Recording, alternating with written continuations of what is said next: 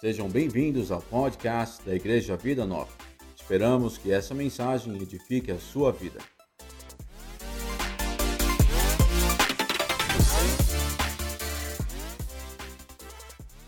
Bom, hoje nós vamos falar sobre uma pessoa muito especial.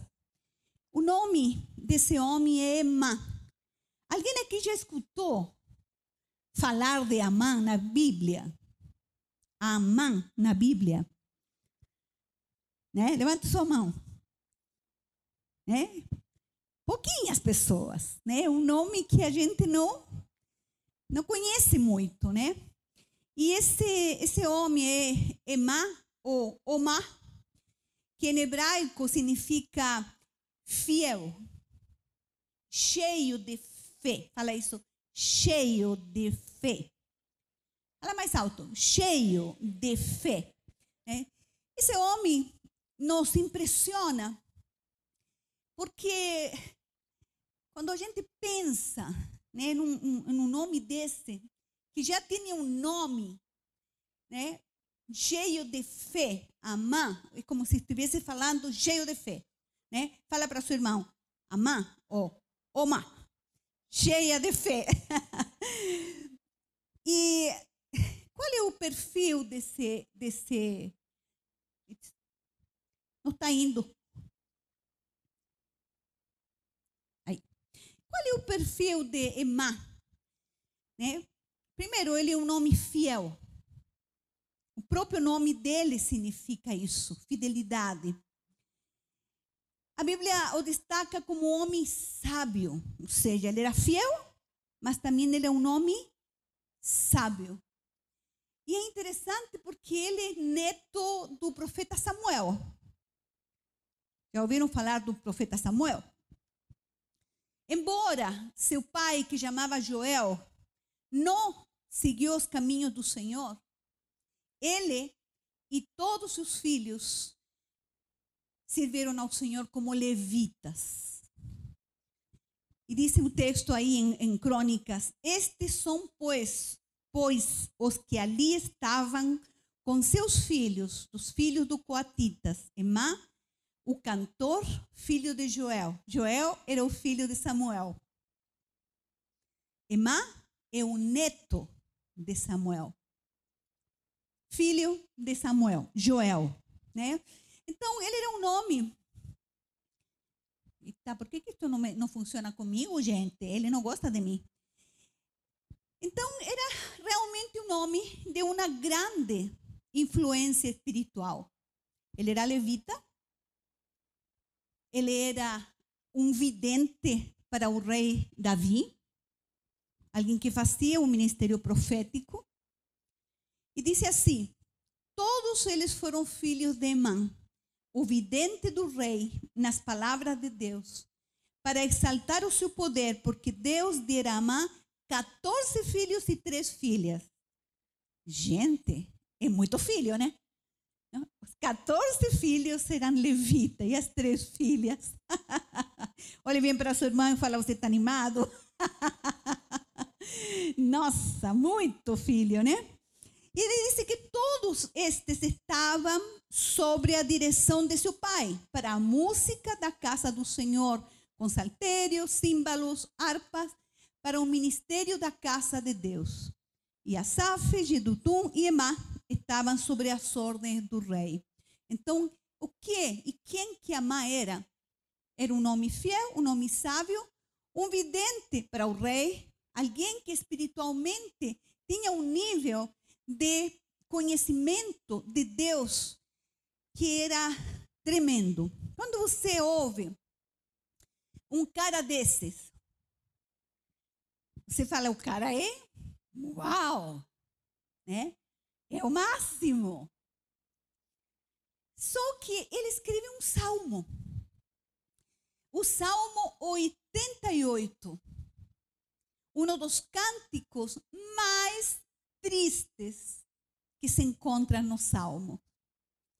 Você não pode imaginar que o nome desse se escreva um salmo tão triste. Talvez o Salmo 88 é considerado o mais triste e depressivo dos livros dos Salmos. Por quê? Porque esse salmo de adoração foi composto em um período de sofrimento físico e mental de Amã. Quando você lê esse Salmo 88, parece que não há um raio de esperança. Com exceção de uma de uma frase. Cadê? Lê comigo. Senhor, Deus da minha salvação. Você vai ler depois na sua casa esse salmo, né? E vai lê-lo essa semana. Vai ser sua tarefa. Olha a frase que ele coloca em meio de um momento de sofrimento tão forte que esse homem vive fisicamente, né? Possivelmente ele tinha uma lepra, ele foi atingido por uma lepra. Imagina você, um levita, atingido, obrigada, querida, de lepra. Todo leproso, ele precisava estar separado de todos. Imaginem nossos levitas aqui. Graças a Deus que não tem nenhum leproso, não tem, né? Tá todo bonitinho. Ele teve que se afastar. Porque o leproso não poderia estar em meio das pessoas. Mas em meio da sua dor, em meio de sua depressão, em meio da sua angústia, ele disse: Senhor Deus de. Mais alto. Senhor Deus da Fala de novo, Senhor Deus da minha salvação. Eu sei que esses dias que nós vivemos são dias difíceis. Eu sei que para alguns esse Salmo 88 seja um diagnóstico do que você está vivendo hoje. Esse salmo, como muitos outros salmos, né, nos, nos uh, nos dão esperança, né? Mas muitos foram escritos em momentos de aflição, de angústia, foram escritos em meio de batalhas. E muitas vezes você olha esses salmos e você fala: Meu Deus, Davi aqui está fugindo, aqui ele está, aqui ele está feliz, ele está adorando. E você se encontra com o Salmo 88 o levita Amã, o vidente do rei, escrevendo um salmo difícil. E quando eu entendo que os salmos são proféticos, esse é um salmo profético, é um salmo messiânico, que aponta também para o sofrimento de Jesus.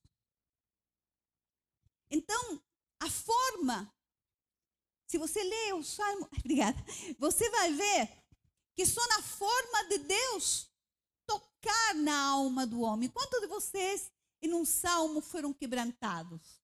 Eu sempre, né? Quantos? Quantos nós estávamos assim aflitos? Lemos um salmo e de repente o que, que trouxe para nós? Uma esperança, água viva. Né? o Senhor usa muito o salmo para tocar a alma do homem.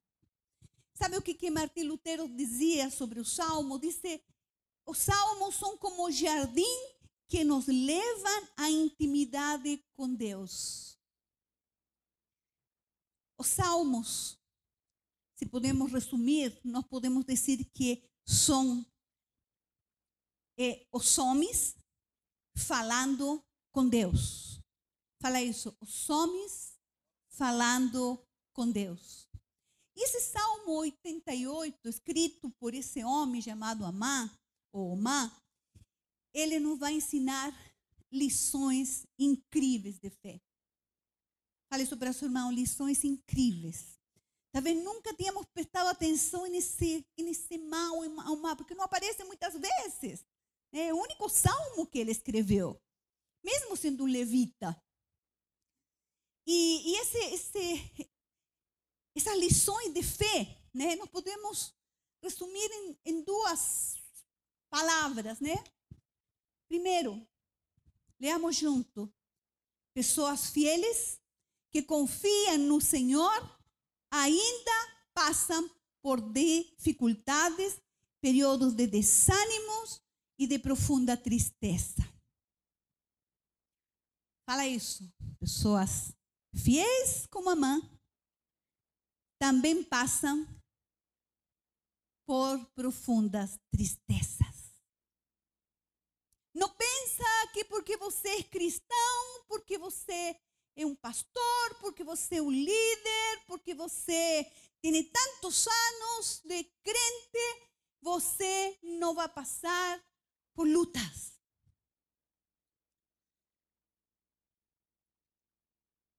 Esse salmo nos, nos ensina que momentos difíceis nunca devem ser motivo de esquecer ou de virar as costas para Deus. Porque esse é o propósito de Satanás. Que nos momentos difíceis você desista de Deus. E você fala, ah, mas eu sou uma crente fiel, eu sempre trabalhei, tenho 30 anos de pastora, como é que eu posso passar por dificuldades? E como que eu posso passar por períodos de desânimo ou de profunda tristeza? Eu não sei quantas vezes você passou por desânimo ou profunda tristeza. Eu já muitas vezes. Eu não sei quantas vezes você se sentiu que o Senhor esqueceu de você. E não faltou o abençoado irmão que olhou para você e falou: Ah, de novo você está doente? De novo você está com problema com os filhos? Como se nós cristãos fôssemos aqueles infalível, nem o Papa é infalível, tá? Por mais que falam que é, mas não é. Nós passamos sim por tribulações. E esse tempo que nós vivemos hoje é caracterizado por momentos sérios de angústia que muitas famílias estão vivendo. Então, meu irmão, em nome de Jesus, pare de ser ignorante diante da realidade que nós vemos e pare de você ser uma pessoa que não tem misericórdia quando você vê alguém passando por dores, por doença, por dificuldade. O Salmo 88, 1 e 2 diz assim: leamos junto. O Senhor Deus me salva. O que, que ele disse? O Senhor Deus me salva. Como que me salva? Se a pele está caindo aos pedaços, a lepra faz com que a pele caia. Hoje pode ter um dedo, amanhã não tem mais. E ele disse: Olha, mesmo assim, eu clamo a ti dia e noite. Que a minha oração chegue diante de ti, Senhor. Inclina teus ouvidos a meu clamor. Fala isso, Senhor, inclina meus ouvidos a meu clamor. O que, que o inferno quer fazer conosco? Que quando nós estamos passando por processos difíceis, você não tenha força para orar. Você não tenha ânimo para buscar a Deus. Parece que você, a tua energia vital foi sugada pelo inferno. E o Salmo 88 vai nos ensinar que se um filho fiel pode passar por grandes tribulações, sim. Porque Deus trata a seu povo. Deus sabe o que faz e como faz com cada um de nós. Este salmo de angústia, de adversidade, de aperto, que expressa luto, dor, sofrimento. O sofrimento de Emã aponta-se para o sofrimento do Messias.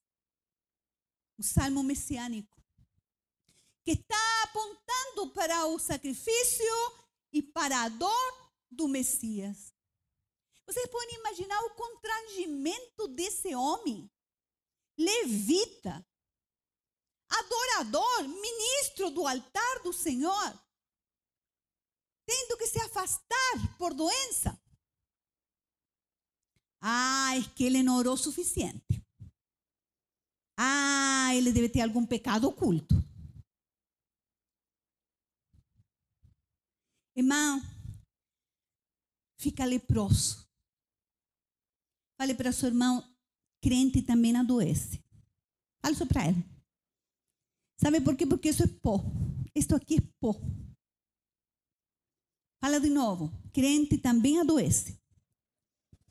Por mais piedosos, por mais fiéis, também sofremos. E muitas vezes temos que nos isolar por uma depressão, por uma doença, por uma perda. E sabe o que Queimar faz? Ele compõe, compõe esse salmo e ele adora. Fala isso, ele adora. É? Mesmo que ele disse, olha, a minha alma está o quê? Cheia de angústia. Ele não se esconde, ele não esconde o sentimento que ele está tendo nessa aprovação. Eu não sei, meu irmão, você que nos ouve, qual é a aprovação que nesse momento você está passando. Pode ser de perda, talvez teu negócio não foi bem e você tenha se sentido tão desprezado, tão humilhado. Talvez você que está aqui está passando por situações que têm te deixado frágil. Não tenha medo de reconhecer para Ele e falar: Senhor, eu estou me sentindo na angústia. Eu estou cheio de angústia, Senhor. Senhor, eu preciso de ti. Olha que ele disse: a minha vida se aproxima da sepultura. Se algum religioso olha essa oração de Namã, ele disse: Você tem espírito de morte. Você está profetizando o contrário. Eu quero te falar nessa manhã, cala tua boca em nome de Jesus. Você não conhece os desígnios que Deus tem para cada um de nós. Aleluia. Sabe? Ele disse: Olha, eu estou contado como aquele que desce no abismo. Estou como homem sem força. Mas mesmo assim ele não deixa de adorar. Ele fala: Senhor, o que, que ele está retratando aqui? A solidão na qual ele se encontrava. Lembram de Paulo no Novo Testamento, quando ele recebe um espinho na carne né? Diz a Bíblia, o mensageiro de Satanás. Ele disse que me fustigou, que me abofeteia acerca dessa situação. Eu orei três vezes. Eu que oro pelas pessoas e as pessoas são curadas. Eu orei por esse espinho na carne, esse mensageiro de Satanás. E o Senhor, sabe o que me responde? a minha graça te basta. O meu poder se aperfeiçoe na tua fraqueza. Então, quero te falar, irmão, o sofrimento na tua vida é pedagógico. O aprendizado nos processos que a vida nos leva a passar são pedagógicos. A vida de Amã nos vai revelar uma experiência de fé. E se você está passando por uma situação similar à de Amã, seja na parte física, seja na área ministerial, seja na área de trabalho, não tenha vergonha de expressar sua angústia para Deus. Não se sinta menos ou inferior porque você não pode contar para seus irmãos na célula que está tudo bem. O Senhor trabalha conosco. E o que o Senhor nos quer ensinar, repete comigo, a tua dor não pode calar o louvor. Fale isso para teu irmão. A tua dor não pode calar o louvor. De novo, a tua dor não pode calar o louvor. Aleluia. Aleluia. Não sei o que está acontecendo contigo, mas nesta manhã o Senhor quer nos ensinar a forma de poder resistir o dia mau que cada um de nós estejamos passando. Esse dia mau eu só consigo confrontar através do louvor. Senhor, eu te louvarei. Está tudo indo mal, mas eu te louvo. Aleluia. Senhor, não vejo na minha casa mudança na vida de meu marido, não vejo mudança na vida de meus filhos. Senhor, com essa pandemia, perdi família, está indo tudo mal. E o Senhor te convida a olhar a vida de Amã e falar: não, não, não. Abre a boca. Tua dor não pode calar o louvor. Fala isso. A minha dor não vai calar o louvor. Aleluia, aleluia. Sabe por quê, irmãos? Porque há propósito na dor e na aflição. O homem, a mulher de Deus, não passa por tribulação porque Deus é é um Deus carrasco que está lá em cima com um chicote dando na, na cabeça da gente. Não, fala isso a propósito. E nessa minha aflição, mais alto, com convicção. E nessa minha aflição. De novo, fala isso para você acreditar nisso. Sabe, irmãos, uma coisa é a tua dor. E outra coisa é adoração. Aprende a separar. Eu vou identificar a minha dor. Eu sei que essa, essa é a minha angústia, disse a mãe. Mas eu vou te adorar, Senhor. Mesmo assim, eu vou te louvar. Então, quando o inimigo quer te fazer murmurar, quando o inimigo fala, ah, não aguento mais, fala para Deus, mas eu vou te louvar, Deus. Mesmo assim, não estou gostando do que estou vendo, mas eu vou te adorar. Fala de novo, eu vou te adorar. Tá? Igreja, a nossa dor não pode calar a adoração. Não deixa que o sofrimento te silencie. Porque esse é o alvo do inimigo. Ele quer te silenciar. Para que você fique abatido, porque você está abatido com a doença, com, um, com uma notícia ruim, com uma perda. E o Senhor disse: abre tua boca e me adora. É uma música que fala quando a muralha, né, não, não tinha o que fazer, disse: louva a Deus e Ele te ajudará. Exatamente isso. A muralha está aqui na minha frente e eu não consigo ver futuro, eu não consigo ver resposta. Mas eu vou louvar. Te louvo, Senhor, porque essa doença vai me aproximar mais a ti. Te louvo, Senhor, porque essa situação vai me fazer mais sábia. Te louvo, Senhor, mesmo que não tenha força, mas eu te louvo igual. Aleluia. Levanta a tua mão e fala: Te louvo, Senhor, nesta manhã. Louva Ele. Fala: Te louvo, te louvo, Senhor. Te louvo, Pai, porque isso não vai me colocar na cova, não.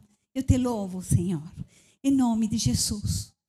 E sabe, queridas, e com Namã nós aprendemos que não importa nosso estado físico, anímico, espiritual, apenas ore. Apenas ora.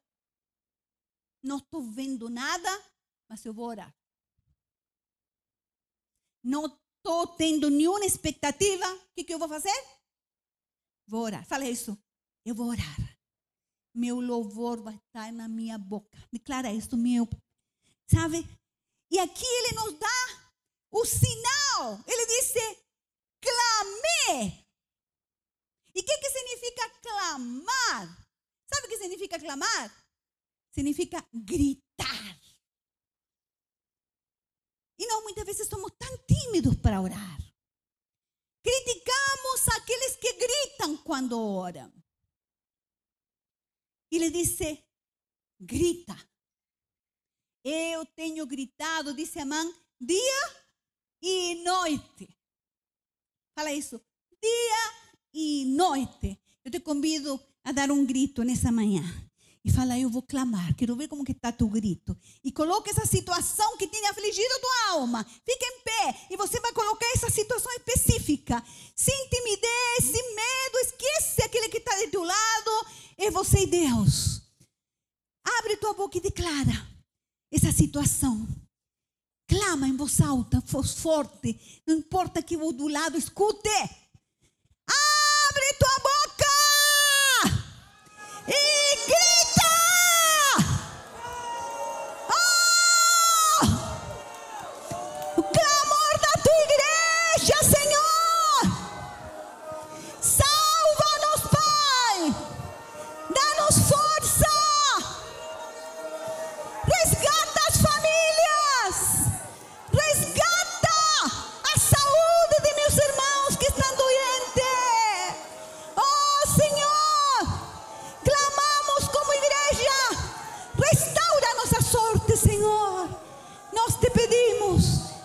de Jesus. Aleluia! Pode bater palmas ao Senhor! Tome seu lugar. Sabe, irmãos, o clamor incomoda. Muitas vezes teu clamor incomoda aquele que mora contigo. Outras vezes o clamor incomoda o irmãozinho que fica de teu lado, fica te olhando assim. Por que, que ele grita tanto? Por que, que ela chora tanto? Sabe por quê? Porque são pessoas que não entendem a dor humana. mesmo que a pessoa não conheça a tua intensidade da tua dor, não deixa de clamar, não deixa de gritar. Sabe, queridos, muitas vezes a gente fala, mas eu não sei orar.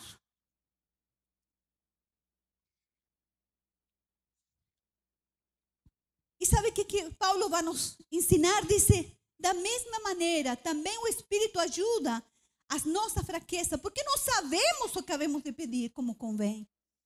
Mas o Espírito intercede por nós com gemidos inexprimíveis. Então, quando eu clamo, eu não tenho que esperar, ah, eu preciso orar como ora o pastor Roberto, como ora a Cris, como ora quem queira que seja. Não!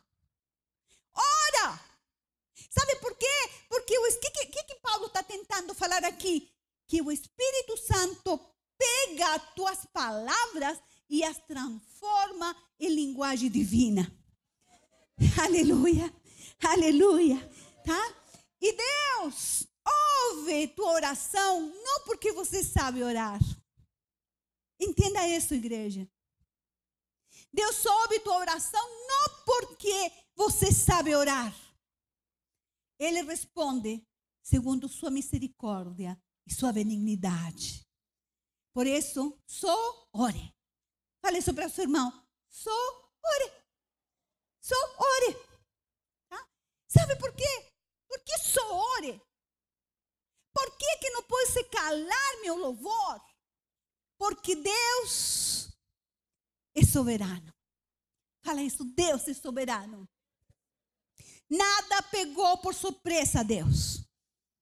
Deus sabe exatamente os tempos, conhece até os cabelos que você tem na tua cabeça.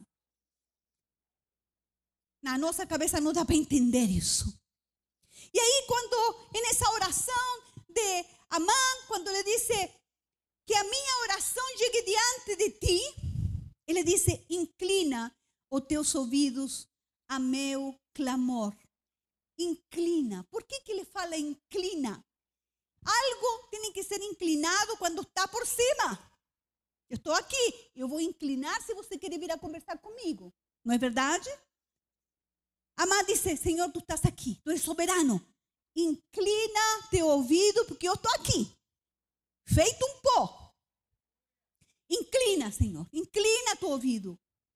Em meio da dor e o sofrimento, Deus está aqui em cima. Deus está ali.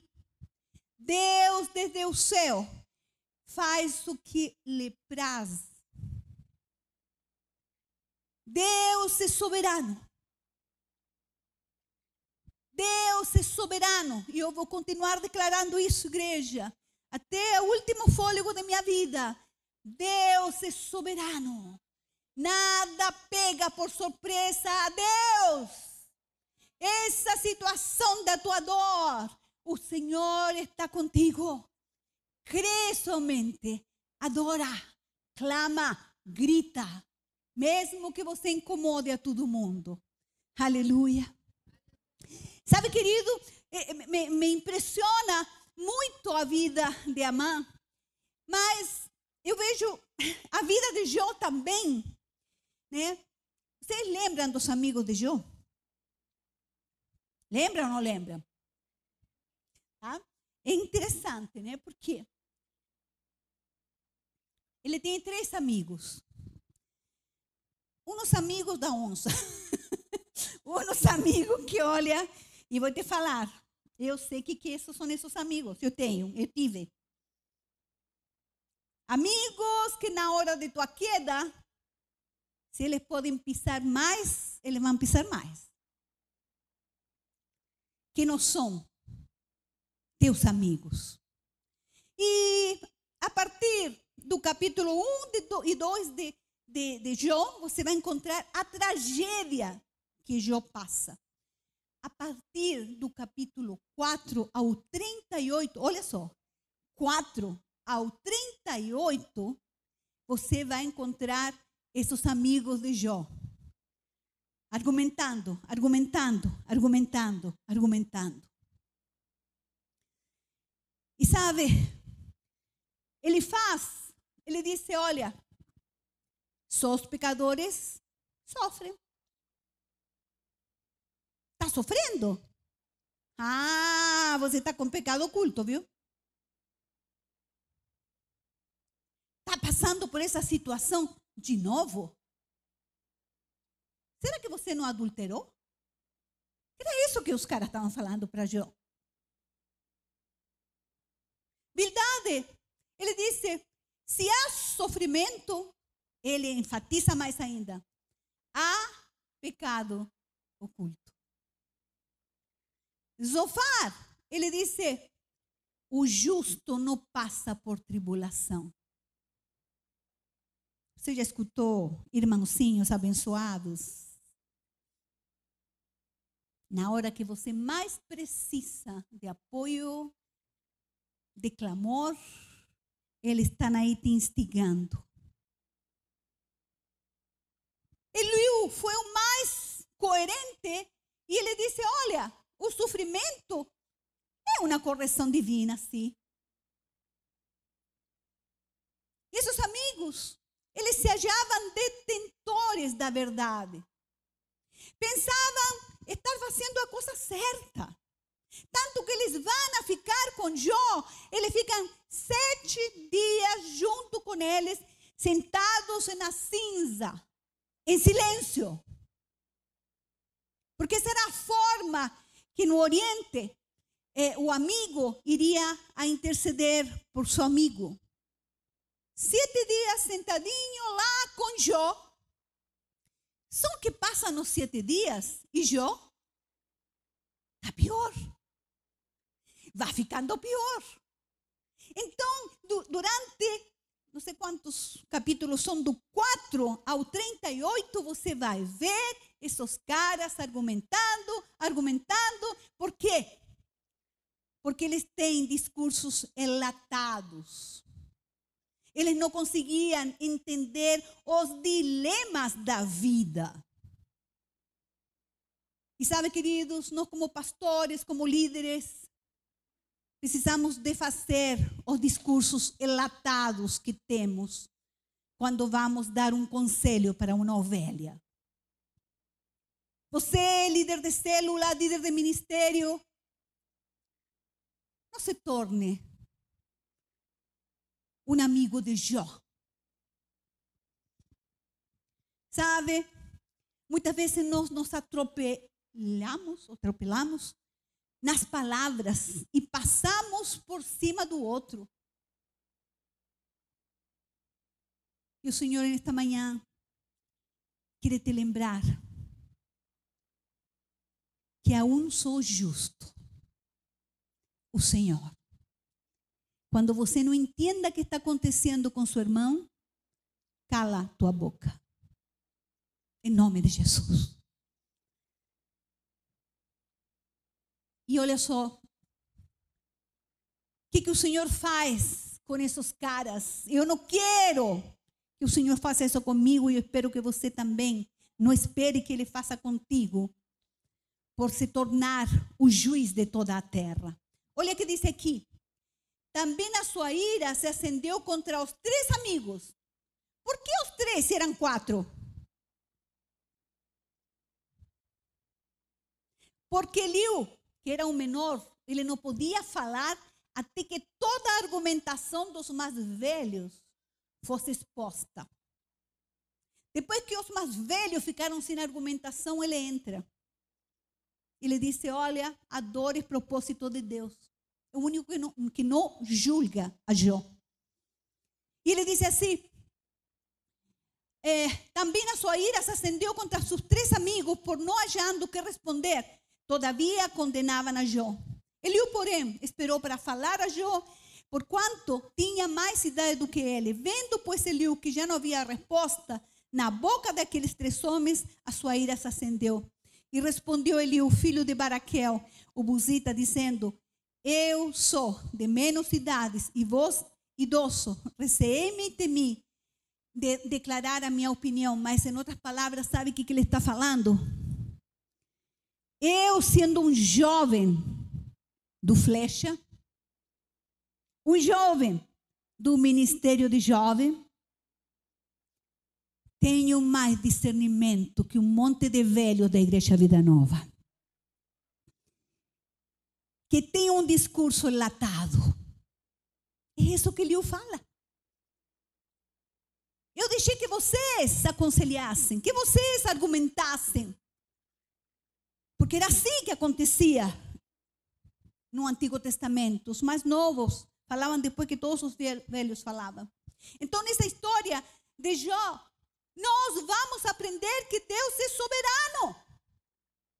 Deus vem é, através de um redemoinho e lhe disse a Jó: Jó, tá bom, levanta-te aí. E olha o que ele disse. Não vamos ler todo o capítulo porque é muito comprido. Cadê? Passa próximo, por favor. Isso. É? E disse assim: depois disto, o Senhor responde a Jó.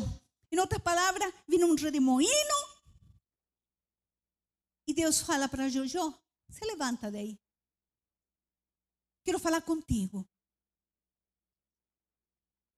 E ele vai utilizar vários capítulos para mostrar quem ele é e a sua sabedoria. Irmãos, nesse tempo, se eu não entendo quem é Deus, a minha fé será abalada. Porque são dias tensos dias difíceis, dias como nunca se viram sobre a terra. E olha que ele disse a Jó: Quem é esse que escurece o conselho com palavras sem conhecimento? Quem que é você, Jó? Quem são teus amigos, Jó? Ele disse agora, cinge-te os lombos, ou seja, se levanta, que eu vou te fazer perguntinhas. Aonde estavas tu, Jó, quando eu fundava a terra? Me conta, aonde você estava? Quem te pôs as medidas? Se é que sabes, quem colocou, quem mediu a terra? Quem estendeu o cordel sobre ela?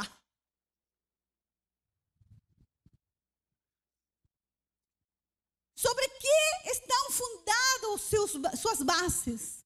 O que assentou a sua pedra de esquina? Quando as estrelas da alva junta alegremente cantavam e todos os filhos de Deus jubilavam, onde você estava quando eu estava formando as estrelas? Quem pensa que você é Jó? Para questionar os propósitos que tenho a respeito de ti.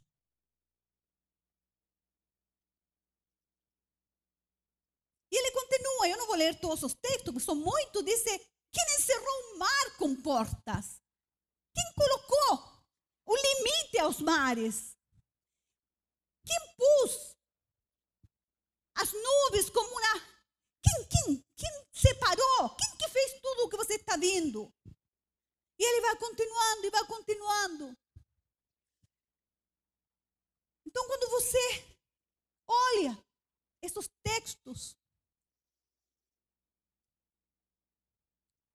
ele fala: Olha, estava você aí quando eu fiz as extremidades da terra, quando eu formei o homem, quando eu fiz tudo isso que você vê aqui.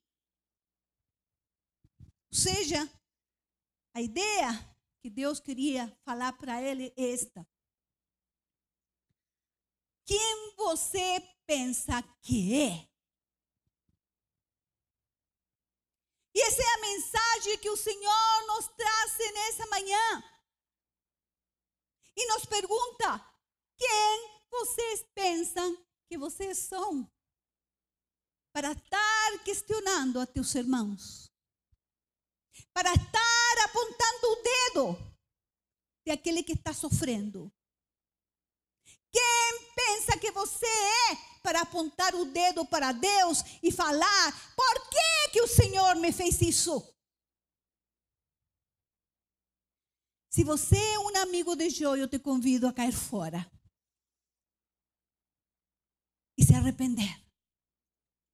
Porque senão o Senhor vai de questionar como questionou os amigos de Jó. Você não passa de pó. Nós não passamos de pó. Sabe, queridos? Jó não sabe responder. Deus faz para ele 56 perguntas. Jó não sabe responder, é lógico. E Deus usa perguntas, né? E, e Deus está mostrando para o Jó o quê? Jó, você precisa mudar. Deus, você precisa procurar voltar à minha presença.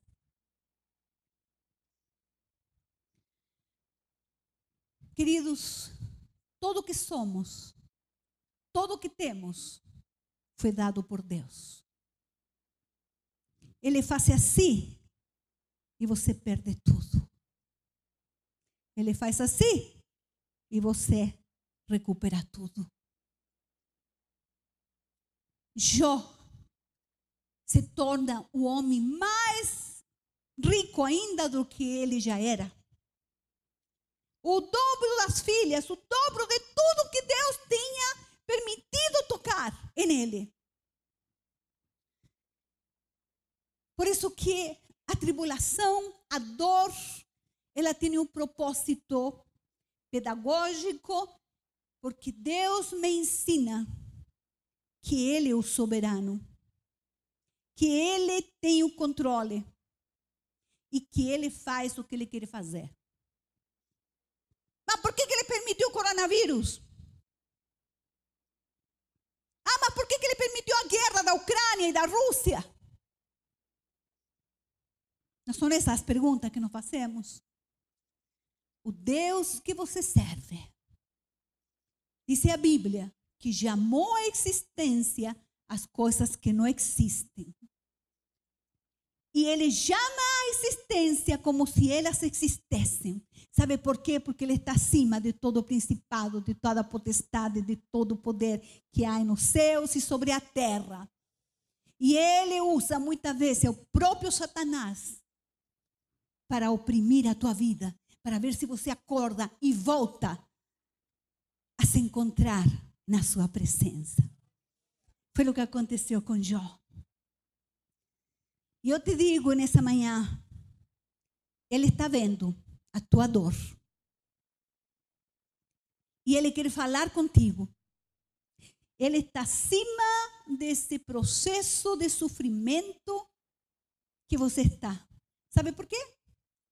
Porque Ele é soberano. Ele é soberano. Essas 56 perguntas que Ele faz para Jó, Jó não conseguiu responder.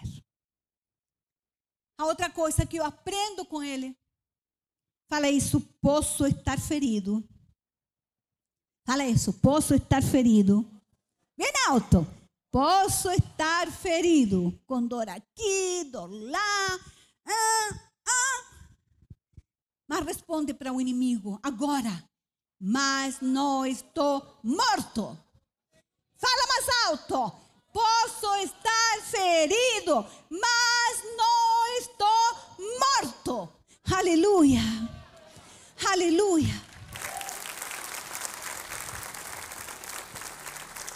Ele fala: Olha, eu estou cheio de angústia, minha vida se aproxima à sepultura. Mas eu não estou morto. Tá? Diga para seu irmão: Posso ter ferido, mas não estou morto.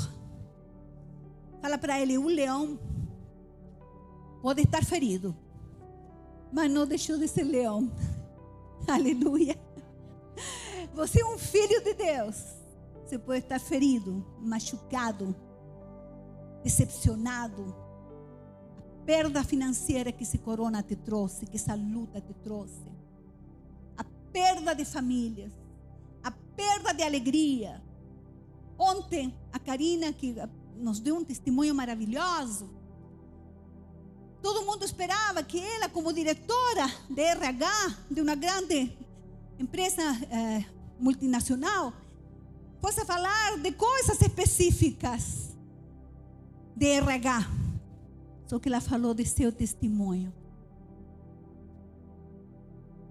Como foi difícil essa pandemia mas ela conseguiu salvar sua casa, seu matrimônio e sua família. Sabe por quê? Porque posso estar morto, mas não estou. Posso estar ferido, mas não estou morto. Aleluia. Amém? Mesmo que a mão foi esquecido. Sabe por quê, irmãos? Quando a gente tem perda, quando a gente passa por situações, teus amigos, o que, que acontece com eles? Shhh, vai embora. Né? Ninguém mais se lembra de como Amã louvava, como levava a igreja lá para cima. Como a palavra profética de Amã era poderosa para o rei. Ninguém mais se lembra. Porque ele está ferido. Mas a ferida não vai te matar. O Senhor te treina. Fala isso, o Senhor me treina. O Senhor me treina. Fala isso com fé. O Senhor me treina, o Senhor me treina. E sabe, a quarta lição que eu aprendo, irmão, ele não perde. Pouco popular esse aqui. Ele sofre, mas ele não perde o alvo. Mesmo que seus amigos, tiraste de mim meus amigos e meus companheiros, as trevas são minha única companhia. Mesmo que ele se sente na escuridão, ele não perdeu o alvo. Aleluia. Aleluia. Mesmo que o abismo parece que está aqui em volta. Parece que ele está dizendo: eu estou fechado, eu não posso sair. Eu estou leproso, eu não posso ir a ver minha família, eu não posso ir à casa do Senhor, eu não posso continuar profetizando para o rei. Estou fechado, não posso sair. Mas, fala isso, posso estar fechado. Meus amigos podem me ter abandonado. Fala isso.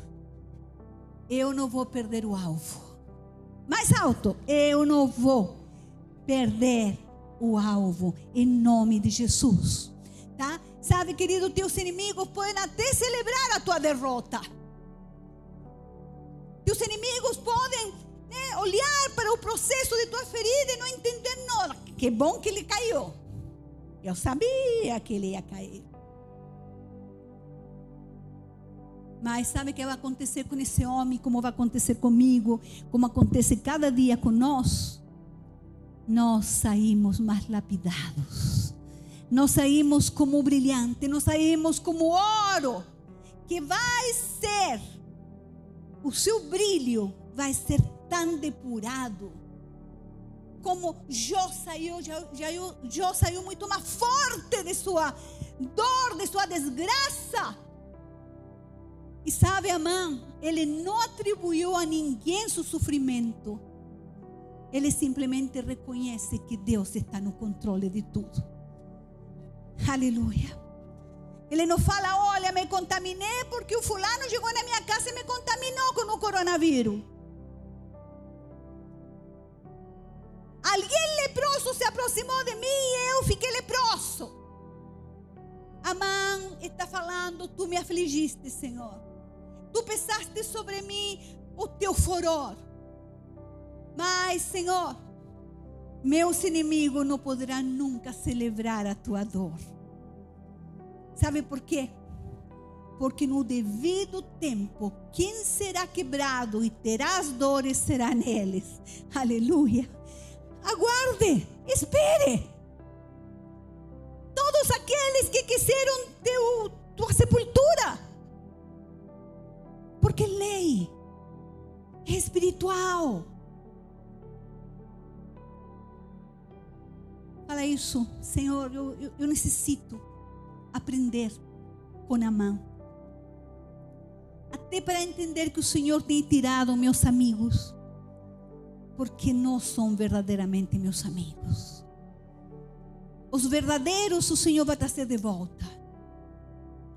E sabe, querido, ele te feriu. Mas Ele mesmo vai curar a tua ferida. Ele te humilhou. Mas Ele mesmo vai te exaltar. Sabe por quê? Porque Ele não quer que ninguém se exalte na sua presença. Ah, porque eu sou tão espiritual, nada acontece comigo. Cala tua boca, é melhor você ficar quietinho. Porque enquanto mais você se age, é aí que vem. Deus sabe exatamente o que Ele quer fazer contigo. Para terminar, que diz no quinto ponto, adore agora. Fala isso. Adore agora. É? Não deixa de adorar. Levante-se aí onde você está.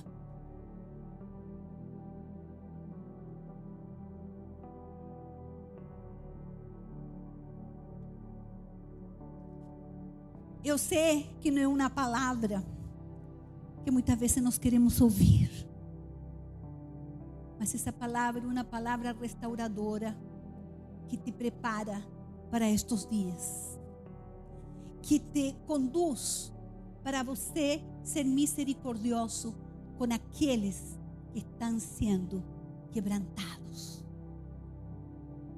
Que te faça olhar para o homem de Deus com misericórdia e nunca desejar nem a se alegrar com a dor do outro. Aleluia. Talvez você se pergunte, mas eu sou pastor, por que, que eu estou passando por isso? Eu sou ancião da igreja. Por que que eu estou sofrendo?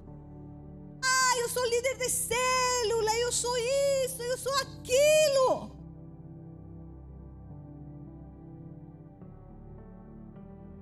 Ele nos lapida para a sua glória, para que minha boca nunca cale, nunca deixe de adorar.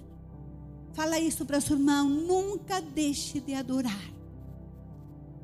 É agora que você tem que adorar, não é quando passe a dor, é agora.